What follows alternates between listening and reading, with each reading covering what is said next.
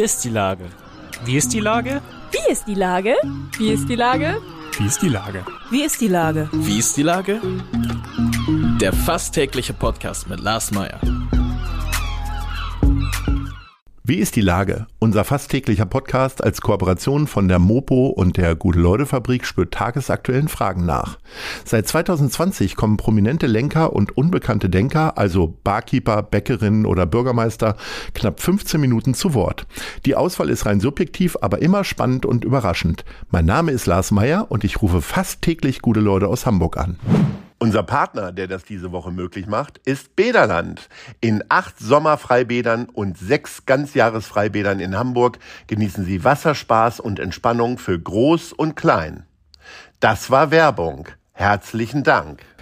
Heute befrage ich die Musikerin Miu. Ahoi, Hallo. Miu. Hi. Moin, moin.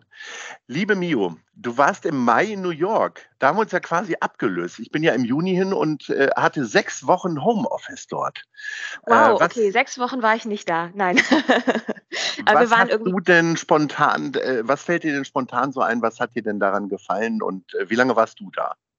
Wir waren so eine gute Woche da, also gar nicht so lange, aber ich war schon ein paar Mal in New York und finde, man kann das da in der Stadt irgendwie ganz gut aushalten. Man kann die ganze Zeit was entdecken, es ist die ganze Zeit was los, es ist kulinarisch spannend, es passiert die ganze Zeit was, all die ganzen bunten Lichter und großen Häuser und Rooftops. Also New York ist einfach eine ganz, ganz tolle, schöne Stadt, finde ich.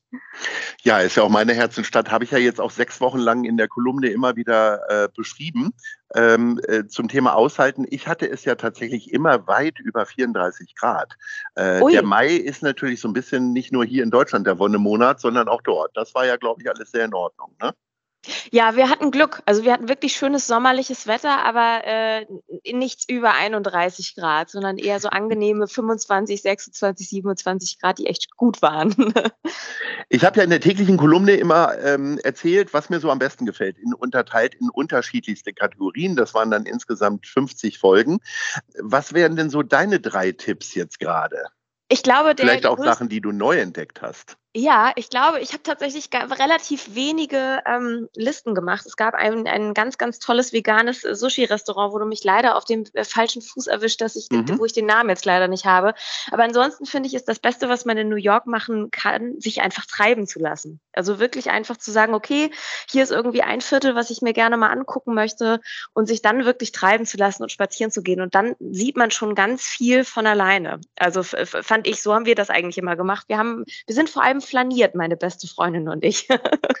Zum Abschluss der äh, von Homeoffice New York habe ich ja, beziehungsweise hat der Radiosender Ahoy Radio 500 Euro ausgeschrieben, äh, 500 Dollar, wobei das eigentlich ja fast das gleiche ist, äh, damit man meinen Lieblingstag gestalten kann, also sich Karten für Billy Joel kaufen kann, ins Momofuku zum Essen gehen kann. Wie würdest du das Geld denn dort ausgeben? Würdest du es auf einmal ausgeben in einem Laden, im Macy's oder wie auch immer? Oder äh, bist du auch eher so wie ich, die äh, vielleicht auch eher so vier Mahlzeiten am Tag dann einnimmt, viele kleine, weil es einfach so lecker ist? Wahrscheinlich eher zweiteres. Also ich würde nicht das Geld auf einmal ausgeben, sondern würde mal gucken, dass ich mir damit einen schönen Tag gestalte. Und genau, das soll mit einem guten Frühstück anfangen. Das soll ein tolles, schönes Abendessen sein. Und auf jeden Fall muss man irgendwo in New York auf einer tollen Rooftop-Bar irgendein Klischee Cosmopolitan trinken oder so. Herrlich. Also auch du kannst noch mitmachen. Vielleicht gewinnst du ja sogar die 500 Dollar. Äh, vielleicht triffst du aber auch jemanden, der noch nie in New York war und das Geld dann ganz frisch und offen noch ausgeben kann. So, äh, wir haben jetzt noch gar nicht über Musik gesprochen. Ähm, es gibt hier, der Sommer ist da, die Bühnen sind wieder voll. Äh, die, ich sag mal, die Kulissen noch nicht ganz, außer jetzt bei den Stones und bei Ed Sheeran, wie auch immer. Äh, wie erlebst du das denn jetzt gerade so?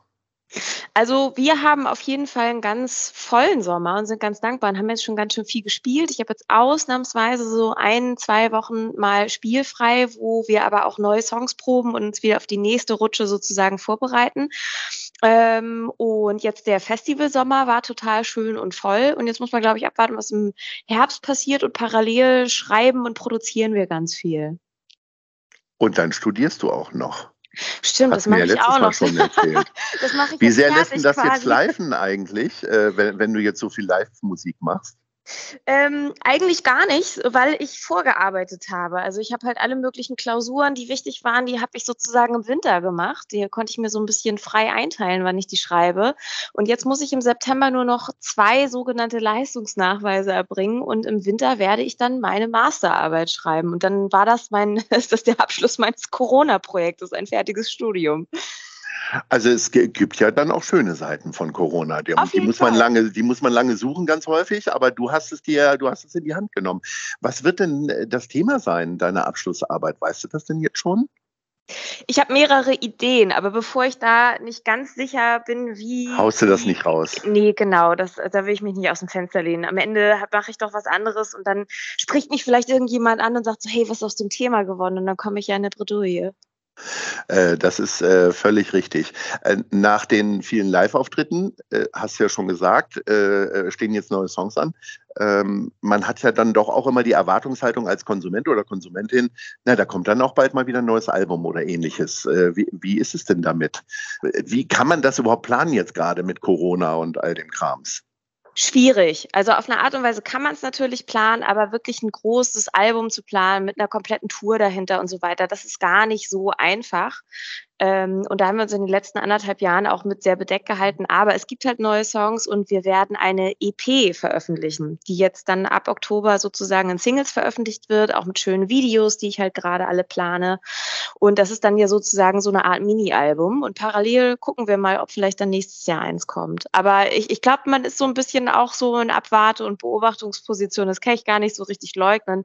Aber auf jeden Fall kommt neue Musik neue Musik und dann kommen wieder neue Auftritte im nächsten Jahr. Dieses Jahr war ja wirklich sehr speziell auch für die Veranstalter, weil die mussten halt ganz viele Sachen nachholen. Äh, gibt es da fürs nächste Jahr so ein bisschen mehr, ich sag mal, ähm, äh, Klarheit und Planbarkeit?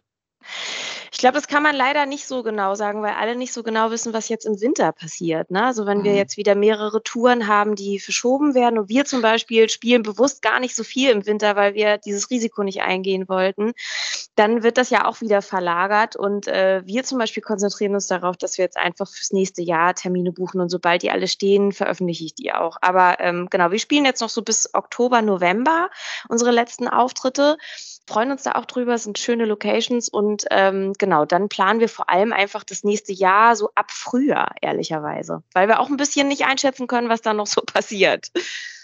Hört sich na, erstmal nach einem sehr guten Plan an.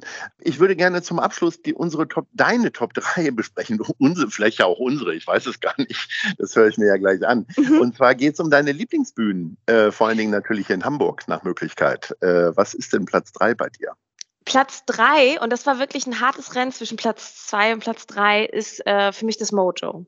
Mhm. Mit dem Mojo verbinde ich schöne Auftritte, die ich dort hatte. Und das Mojo hat wirklich eine ganz, ganz tolle Bühne mit diesen schönen Glühbirnen. Es sieht einfach total schön aus und so weiter. Das ist einfach ein sehr atmosphärischer, toller Club, den ich sehr, sehr gerne mag. Sehr schön. Wenn das jetzt Platz drei ist, dann bin ich ja gespannt, was Platz zwei ist. Wer also ein bisschen die Nase vorne hat. Platz zwei ist für mich das Grünspan. Ja. Ähm, zum einen, weil ich auch diese, diese alt, dieses alte Gemäuer wirklich total schön finde und das Ambiente. Und zum anderen, weil ich auch da mit dem Release unseres Doppelalbums äh, verbinde und einfach sehr emotional sozusagen angeknüpft bin an diesen Abend und einfach alles perfekt war. Und ich mag das Grünspan einfach sehr, sehr gerne. Und Platz eins? Platz eins ist wahrscheinlich die exklusivste Bühne in äh, Hamburg, ähm, aber auch mit der verbinde ich ganz viel emotional und ich finde, es ist halt auch immer noch ein tolles Wahrzeichen, was dahingestellt wurde. Das ist die Elfi. Ja, unbedingt. Natürlich. Ja. die Elfi hat einfach äh, ganz viel zu bieten. Ich finde auch, dass das Konzertprogramm immer ganz toll ist und dass äh, die Elfi sich sehr Mühe gibt, ein Konzerthaus für alle zu sein. Ähm, und möchte irgendwann auch gerne nochmal spielen. Gut, das ist jetzt ein Aufruf. Äh, mal gucken, ob es die richtigen hören. Und äh, dann schauen wir mal, liebe Mio. Ja. Wenn du dann da auftritt nächstes Jahr, dann machen wir wieder einen Podcast. In auf diesem Sinne Fall. wünsche ich dir einen schönen Sommer und äh, dann auf bald. Ahoi. Gleichfalls. Ciao. Tschüss. Eine Produktion der Gute-Leute-Fabrik in Kooperation mit der Hamburger Morgenpost.